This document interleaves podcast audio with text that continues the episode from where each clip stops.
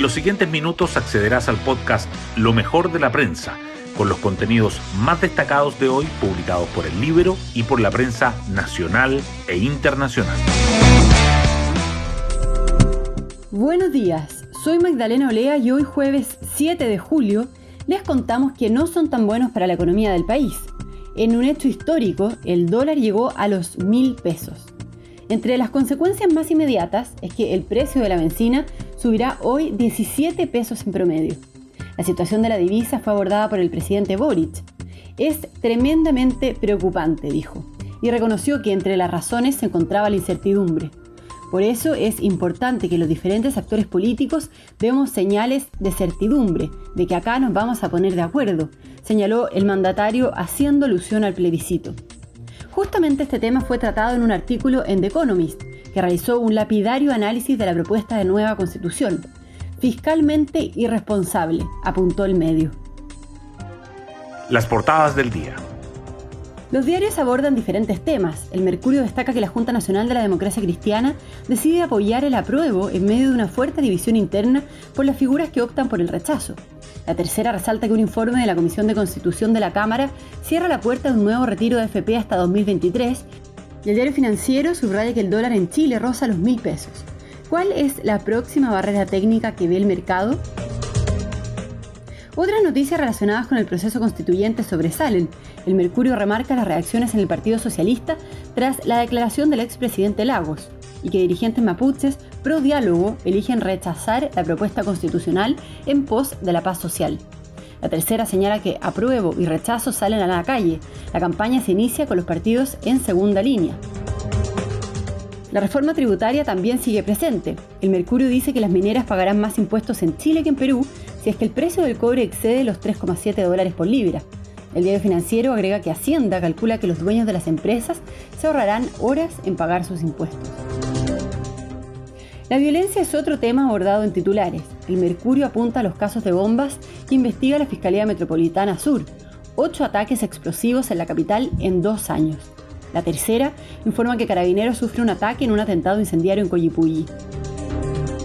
El Mercurio y la Tercera, por otra parte, destacan que el primer ministro del Reino Unido, Boris Johnson, se resiste a dejar el cargo pese a la presión de su gabinete para que renuncie.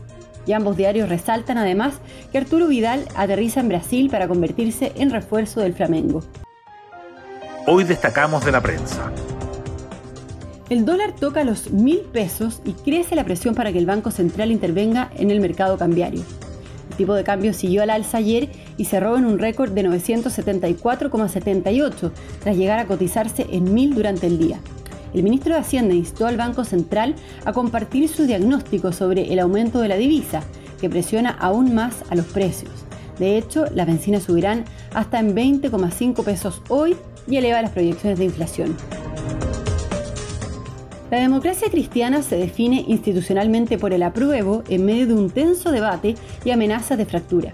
Aunque las posiciones dentro de la democracia cristiana están relativamente parejas, en la Junta Nacional, donde votaron 380 delegados, el apruebo contó con 63,5% de los apoyos, mientras que el rechazo tuvo 36,5%. La propuesta de la directiva señala que respetamos la libertad de conciencia, la que siempre se expresa en las urnas. Se equivocó y frustración las reacciones del Partido Socialista a la declaración de Lagos. El secretario general del PS, Camilo Escalona, criticó la carta del exmandatario. Espero que rectifique, dijo. La vicepresidenta Fanny Poyarolo, que representó a la colectividad en el inicio de la campaña del apruebo, dijo que para mí es una frustración muy grande. Esperaba que Lagos mirara al futuro. La Comisión de Constitución le cierra la puerta a los retiros de AFP al menos hasta 2023. Diputados de la instancia, excepto Pamela Giles, respaldaron el informe del secretario de la comisión que concluye que no se puede volver a tramitar retiros de fondos de pensiones al menos hasta abril del próximo año, cuando se cumplan 12 meses desde que se rechazó la idea de legislar la última iniciativa. Otras noticias. Desconocidos le dispararon a carabineros en un nuevo atentado incendiario. Grupos encapuchados y armados quemaron camiones y maquinarias en dos atentados perpetrados ayer en predios forestales de la Araucanía. El primero ocurrió en Traiguén y el segundo en Coyipulli. En este último, la policía acudió al lugar y fue atacada con armas de fuego.